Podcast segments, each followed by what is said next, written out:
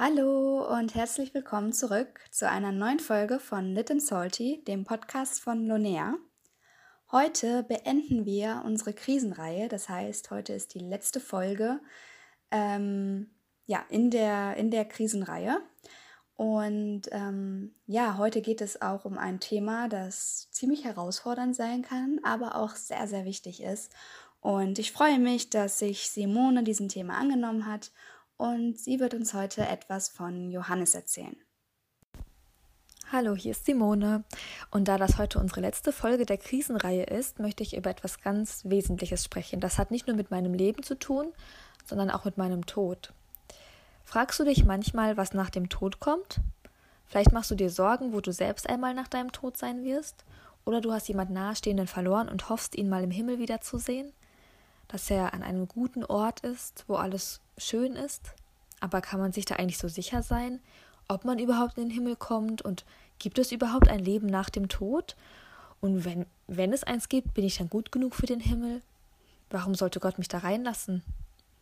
Ich hoffe, dass ich euch diese Fragen in ein paar Minuten ja beantworten kann. Das ist keine leichte Aufgabe, denn diese Frage, die kann einen echt das ganze Leben lang umtreiben. Aber ich denke, ich bin fest überzeugt, ich habe eine Antwort darauf gefunden und diese Antwort, die hat mein ganzes Leben verändert. Und das möchte ich gerne mit euch teilen.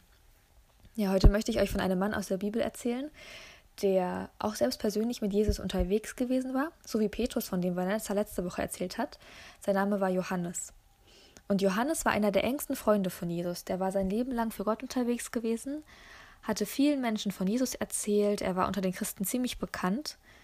Ähm, wenn ihr den vorletzten Podcast von mir noch in Erinnerung habt über Paulus, dann wisst ihr, dass die Christen aber ziemlich verfolgt wurden in dieser Zeit. Also die konnten sich ja nur heimlich treffen, ähm, kamen vielleicht sogar ins Gefängnis oder wurden getötet für ihren Glauben, einfach nur weil sie Christen waren. Und die Römer damals fanden es auch besonders witzig, äh, Christen bei den Spielen in der Arena den Löwen vorzuwerfen. Also wer Christ wurde, der war sich schon bewusst, dass es ihn das Leben kosten könnte. Und trotzdem breitete sich der Glaube immer weiter aus. Zum Beispiel gab es auch einige christlichen Gemeinden im Gebiet der heutigen Türkei, nicht nur damals in Israel, die haben sich ja schon nach Europa weiter verbreitet. Und diesen Gemeinden in der Türkei, denen ging es so unterschiedlich gut. Also die eine wurde zum Beispiel stark verfolgt, ähm, eine andere, die passte sich immer weiter der Umgebung an, also den Nichtchristen, sodass sie kaum noch zu unterscheiden waren. Wieder eine andere, die hat Irrlehrer und Sektierer in ihrer Mitte geduldet, wurde fast selbst zur Sekte. Und dann gab es zum Beispiel auch eine Gemeinde, denen ging es auch jetzt nicht so top, aber ähm, die hielt trotzdem treu zu Jesus. Und all diese Gemeinden, die hatten schon so eine, ja, so eine Art Krise auch gemeinsam. Die haben gemerkt, ey, es ist echt nicht leicht für Jesus zu leben. Es ist nicht leicht, als Christ in dieser Welt zu leben. Wir sterben für unseren Glauben. Lohnt sich das überhaupt? Irgendwie sind wir so die Verlierer und die anderen sind irgendwie die Gewinner. Hat Gott uns vielleicht vergessen oder so? Und jetzt, dann kam auch noch die nächste Katastrophe. Johannes, äh, der war so der allgemein anerkannte Leiter der damaligen Christen, der wurde vom römischen Kaiser ins Exil auf die Insel Patmos ins, ja, im Mittelmeer geschickt. Ähm, Johannes, der war der letzte noch lebende Jünger Jesu, der einzige, der Jesus damals live miterlebt hatte. Die anderen, die waren alle schon gestorben, die wurden alle für ihren Glauben hingerichtet. Johannes war schon ziemlich alt, vermutlich über 90 Jahre, und er musste jetzt auf dieser steinigen, kargen Insel seine letzten Tage verbringen. Das stelle ich mir schon ein bisschen frustrierend vor. Und wahrscheinlich fragte er sich jetzt auch so, okay, bin ich jetzt dran, für meinen Glauben zu sterben? Ich bin der Letzte, aber ist jetzt meine Zeit gekommen? Und eines Tages, als er auf der Insel war, da geschah was total Unerwartetes. Der hörte plötzlich eine Stimme hinter sich, die mit ihm redete. Diese Stimme sagte, ich bin das A und das O, der Erste und der Letzte. Was du siehst, das schreibe auf und sende es an die Gemeinden. Das kam jetzt schon ziemlich überraschend und Johannes drehte sich um, um zu sehen, wer das gesagt hatte. Und da sah er Jesus. Aber er sah Jesus jetzt nicht einfach so als Mensch oder so, wie er damals ausgesehen hatte, als er noch auf der Erde war.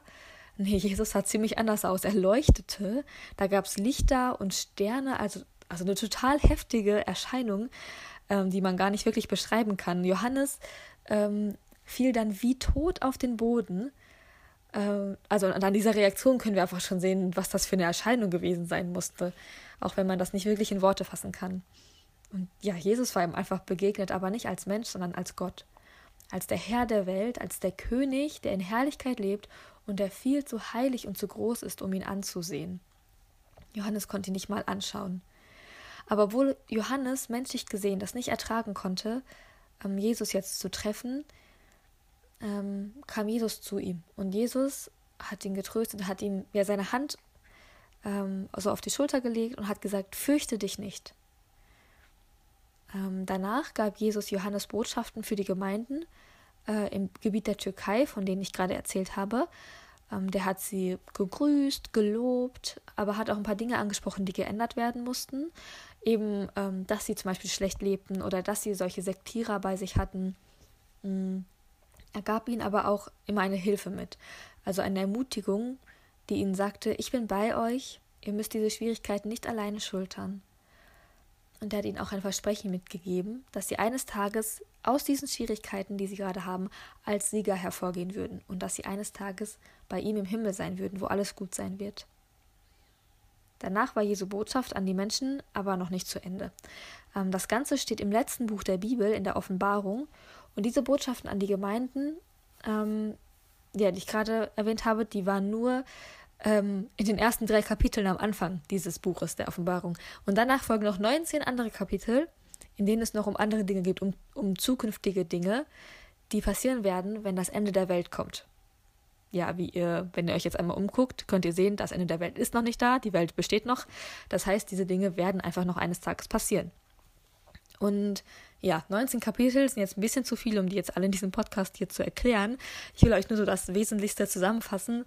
Ähm, ja, wenn es euch interessiert, lest doch die Offenbarung einfach mal durch. Vielleicht werdet ihr ein bisschen verwirrt sein an manchen Stellen. Aber ähm, traut euch, es lohnt sich auf jeden Fall. Man kann viel daraus lernen. Ja, Jesus offenbarte, dass es eine Zeit geben wird, in der es für die Menschen noch einmal besonders schwer sein wird. Es wird viele Katastrophen geben, Kriege, Hungersnöte, Krankheiten, ähm, und man wird sich wünschen, dass alles vorbei sein wird. So ein bisschen wie heute, vielleicht mit Corona und mit vielen Kriegen und Katastrophen, aber noch viel schlimmer. Und nach dieser Zeit dann wird Jesus wieder auf die Erde kommen, und zwar als König. So ähnlich wie Johannes ihn auf der Insel gesehen hat, so wird er erscheinen und er wird alles Böse besiegen. Jesus wird der Sieger sein, der Teufel wird besiegt werden, das Gute wird siegen und Jesus wird der König sein über die Welt. Ähm, danach wird es ein großes Gericht geben, bei dem sich jeder vor Gott für sein Leben verantworten muss. Die Menschen, die während ihres Lebens schon auf Jesus vertraut haben, die werden für immer dann bei Gott im Himmel sein. Aber die, die nicht an Jesus geglaubt haben, die werden für immer von ihm getrennt sein. Sie können nicht in den Himmel kommen. Ähm, das nennen wir auch die Hölle. Ihr merkt vielleicht, da geht es irgendwie gar nicht um gute oder schlechte Taten. Bei Gott kommt es nicht auf deine Taten an, es kommt nur auf deinen Glauben an. Die Christen damals, die hatten es nicht leicht, ihren Glauben auszuleben und an Gott festzuhalten. Aber durch eben diese Botschaft bekamen sie eine große Ermutigung, daran festzuhalten.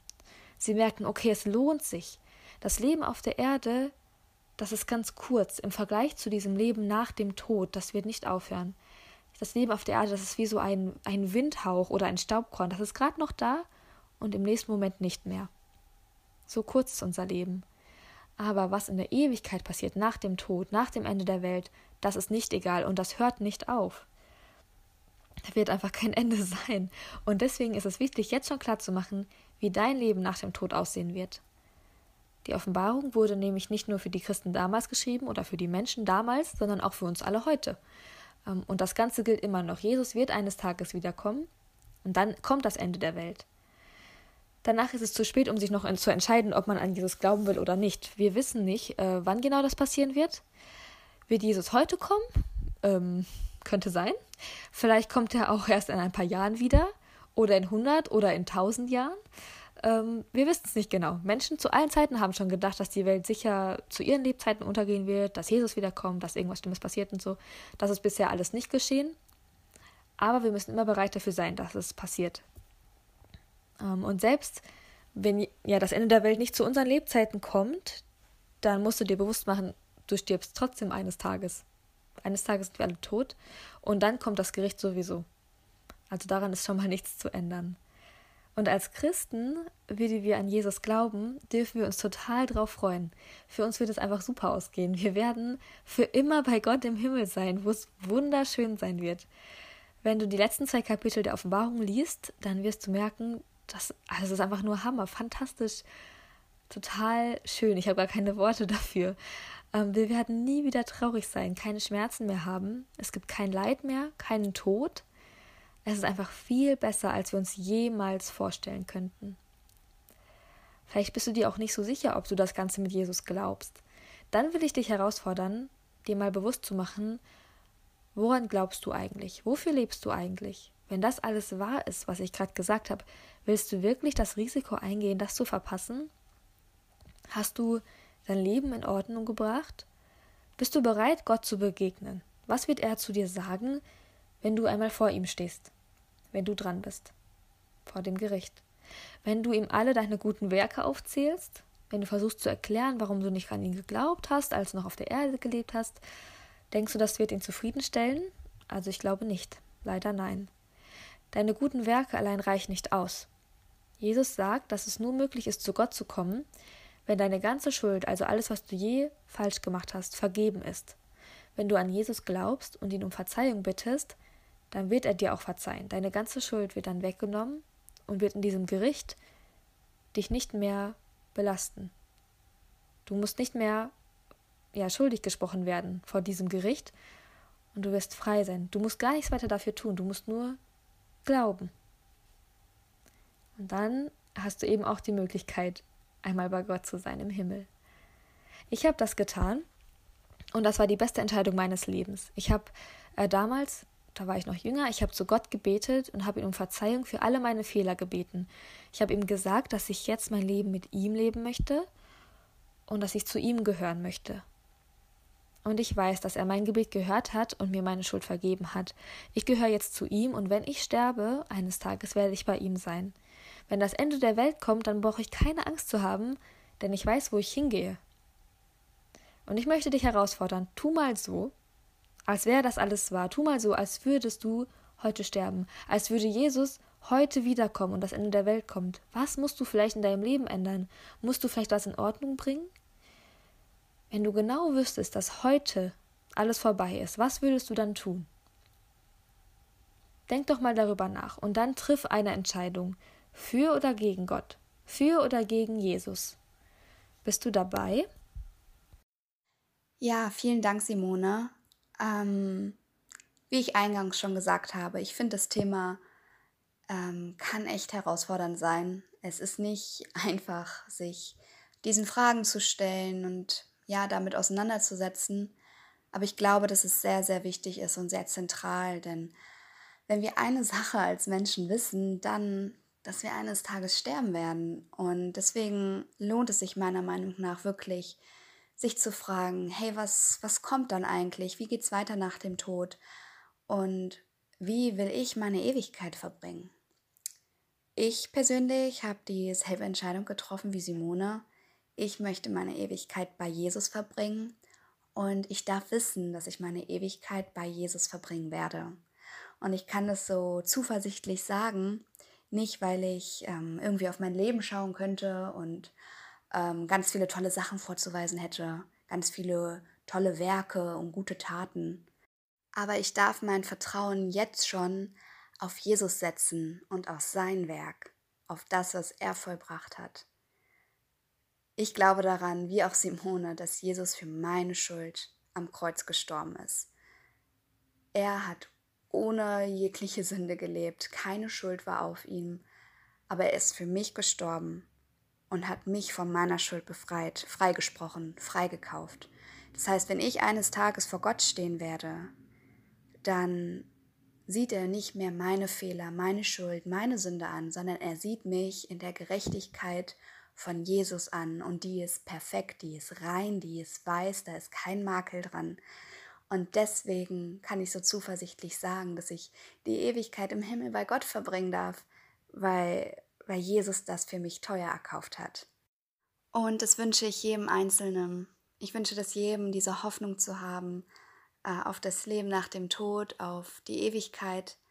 Ähm, eine Hoffnung, die auch in schwierigen Zeiten einfach durchträgt und die auch das Leben auf der Erde einfach verändert, weil man plötzlich einen Sinn im Leben hat, man, man weiß, wofür man lebt und man lebt für mehr als nur für diese, keine Ahnung, 80 Jahre auf der Erde. Ähm, ja, und ob du Jesus jetzt schon kennst oder nicht, wenn du schon mit Jesus unterwegs bist, dann hoffe ich, dass dich dieser Podcast ermutigt hat, ähm, ja, weiter einfach an ihm festzuhalten und wirklich dein, dein Vertrauen ganz auf ihn zu setzen, Gott zu vertrauen, gerade auch in schwierigen Zeiten, wenn du vielleicht gerade selber in, in krisenhaften Umständen bist. Ähm, und dich an dieser Hoffnung zu erfreuen, dass du eines Tages die Ewigkeit bei Gott verbringen wirst, in einem wunderbaren Ort, in dem es kein Leid und keine Tränen mehr gibt. Und ich hoffe, dass dich diese Hoffnung und, ja, durchträgt. Und solltest du Jesus noch nicht kennen, ähm, möchte ich dich einladen, ihn kennenzulernen. Vielleicht sich selber einmal zu fragen, ähm, hey, wofür lebe ich eigentlich? Ähm, ist für mich mein, also alles hier auf der Erde, ist danach alles vorbei? Was für einen, einen Sinn hat mein Leben hier? Und äh, ja, vielleicht führt dich die, die Suche auf, äh, die Suche nach Antworten auf diese Frage hin zu Jesus. Das würde ich mir sehr wünschen. Jesus hat mein Leben komplett verändert, hat mein Leben einen Sinn gegeben, eine Hoffnung. Und ähm, ja, ich möchte dich einfach einladen, ihn kennenzulernen und ähm, ja, vielleicht einfach zu fragen, Jesus, wenn es dich gibt, dann zeig dich mir doch bitte. Und ich bin davon überzeugt, dass wenn man das ehrlich fragt, mit ehrlichem Herzen, wird er das beantworten. Und ja, jetzt sind wir schon wieder am Ende angelangt dieser Folge und der Krisenreihe. Ich hoffe, dass ihr ermutigt wurde durch diese Reihe. Ähm, und ja, hört doch auch gerne mal wieder rein, wenn ihr vielleicht in, in schwierigen Umständen gerade seid, in, in Krisen euch befindet. Ähm, wir dürfen an einen Gott glauben, uns an einem Gott festhalten, der Antworten gibt auf große Fragen des Lebens und der uns durch Krisen durchtragen will. Genau. Und in diesem Sinne ähm, wünschen wir euch eine gesegnete Woche. Und auch wenn die Krisenreihe vorbei ist, ist es der Podcast noch nicht. Also äh, ja, seid gespannt, was als nächstes kommt. Bis zum nächsten Mal.